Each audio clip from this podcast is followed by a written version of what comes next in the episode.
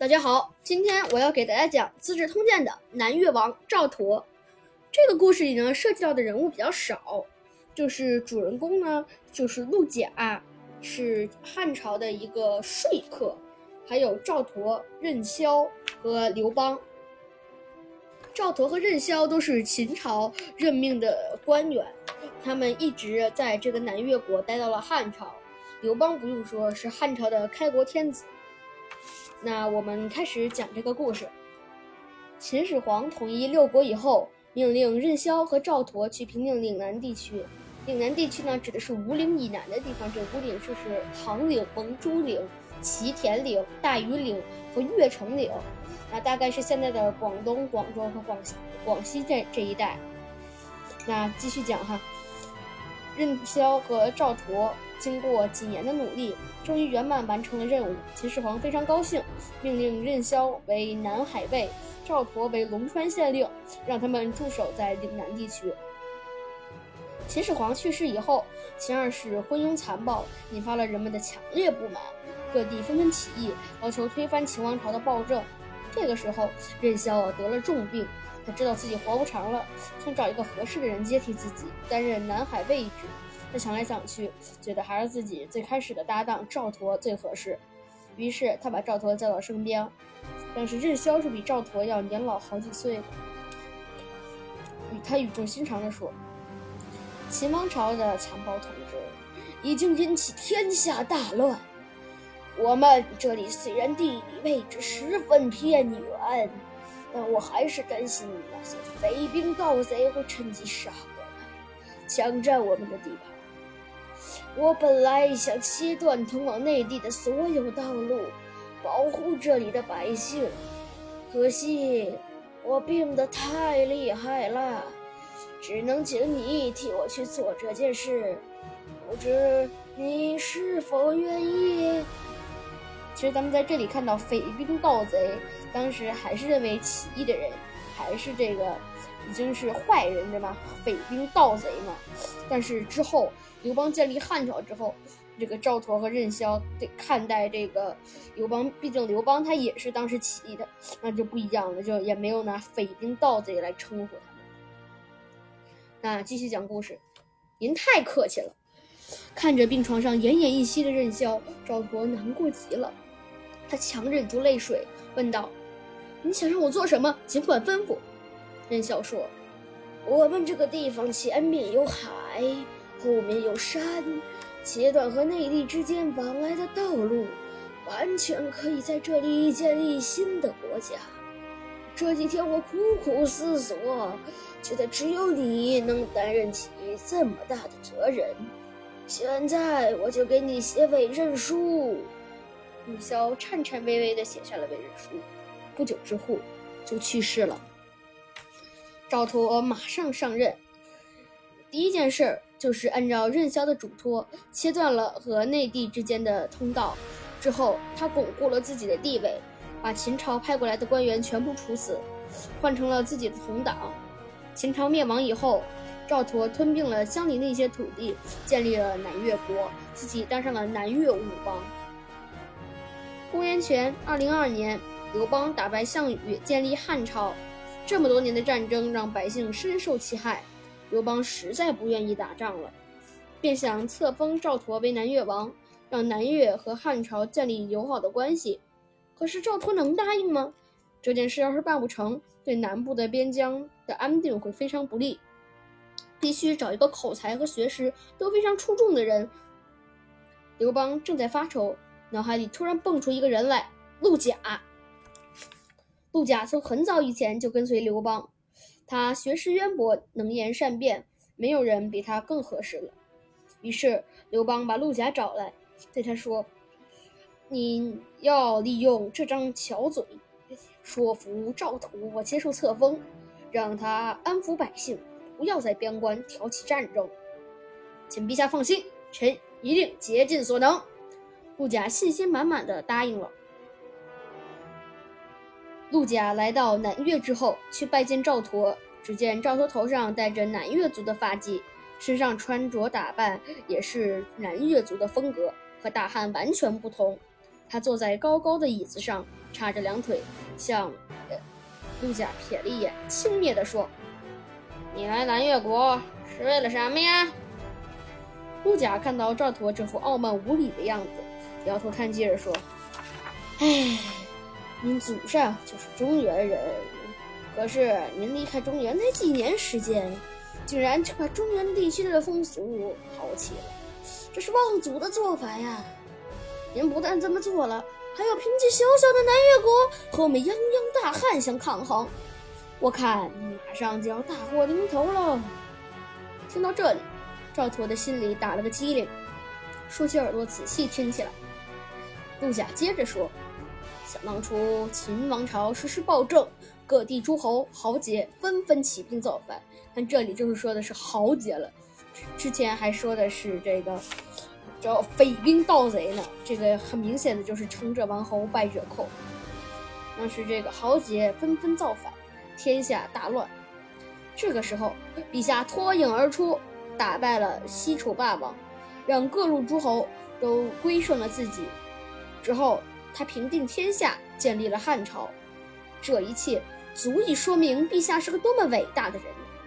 当朝中的大臣们听到您在南越国的称王的消息之后，都提议攻打南越国，消灭你们。可是陛下体恤南越国的百姓，不愿意让他们受到残忍战争的煎熬。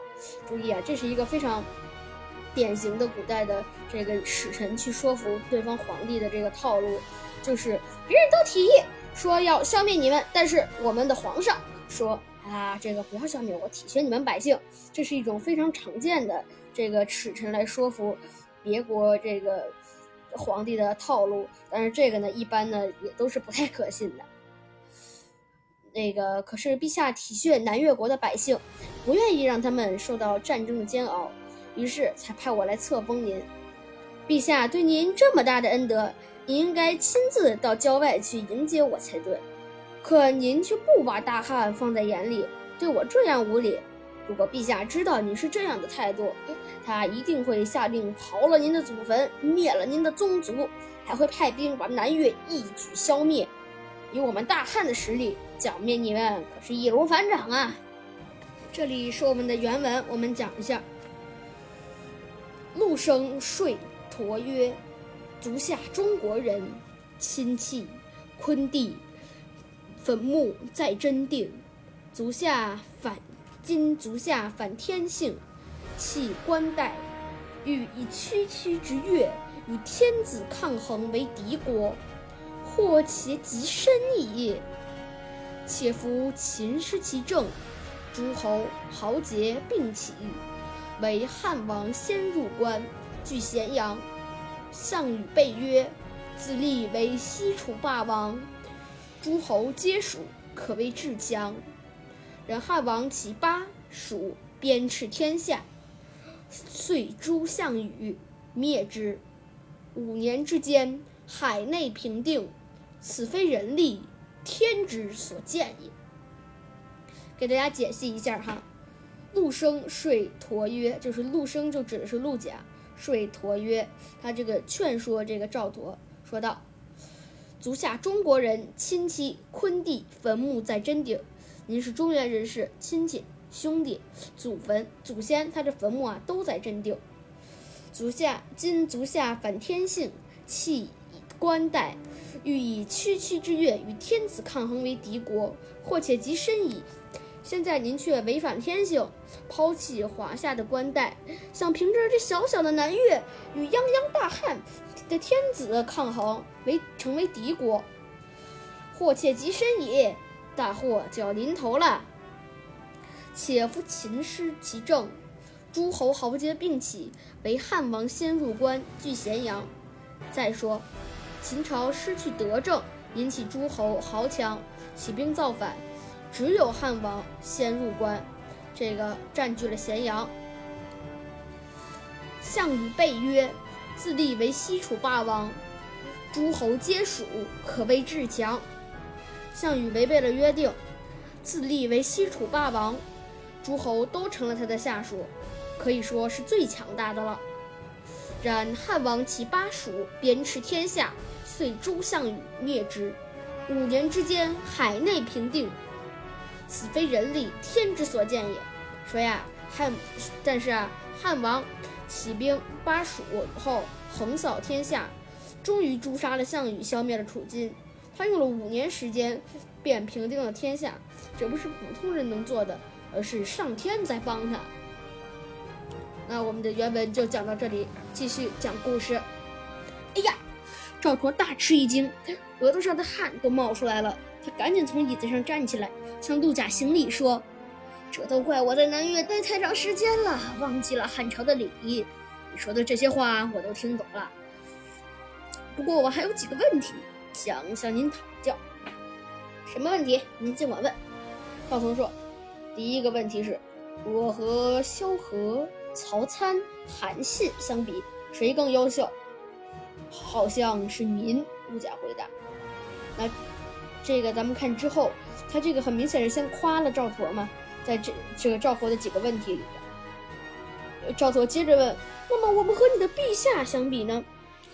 陆贾说：“陛下干的是统一中国的大事，中原地区面积广大，人口众多，物产丰富，管理起来哪有那么容易？”而陛下却能把政权揽在自己的手上，管理这么大的国家，这样的本事和手段可不是普通人能拥有的。您的南越国只有区区几十万人，地理位置偏僻，面积也很小，充其量不过是当于中原地区的一个郡。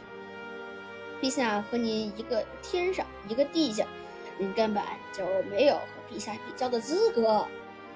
看这里也是一个另外一个套路，就是你先夸这个对付的敌方，这个一般都是敌方哈，然后也可能是这个就是你要说服的那个人，然后之后呢，你再去批评他。那这样的话，其实这也是一个古代非常常见的一个使臣说服对方皇帝的这个套路。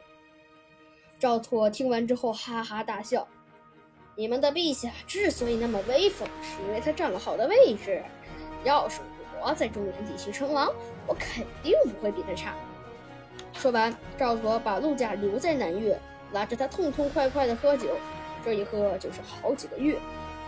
有一天，赵佗说：“我虽然是南越的王，但身边却没有一个说话的人。你来了之后，让我知道了很多南越国以外的事，我非常感激你。”说着，他赐给陆贾一些金银珠宝。陆贾照着刘邦的命令。拜赵佗为南越王，令他乖乖地向大汉称臣了。陆贾回到汉朝，把在南越的事情一字不落地告诉了刘邦。刘邦心花怒放，下令陆贾封为太中大夫。好了，我们今天的故事就讲到这里。赵佗他原本是秦朝的将领，注意啊，是秦朝的将领。秦始皇统一六国以后，赵佗奉命去平定岭南地区。秦始皇死后，赵佗割据岭南，建立南越国，自立为南越武帝。公元前一九六年，赵佗臣服于汉朝。大家还记得这种，就是一个将领，他去帮助君王去统一一个地但地方，但是呢，等他过去之后，他就自己称王了。这个大家记得是不是在这个之前陈胜吴广起义的时候也发生过？其实这是人很正常的心理，就是。你是君王，但是你派我过去，我能力，我认为我能力比你强，那凭什么我就不能当王呢？于是很多将领都是攻的攻克了一个地方之后，就在那自己称王了。好了，我们今天的资治通鉴就先讲到这里，下次我们讲萧规曹随，再见。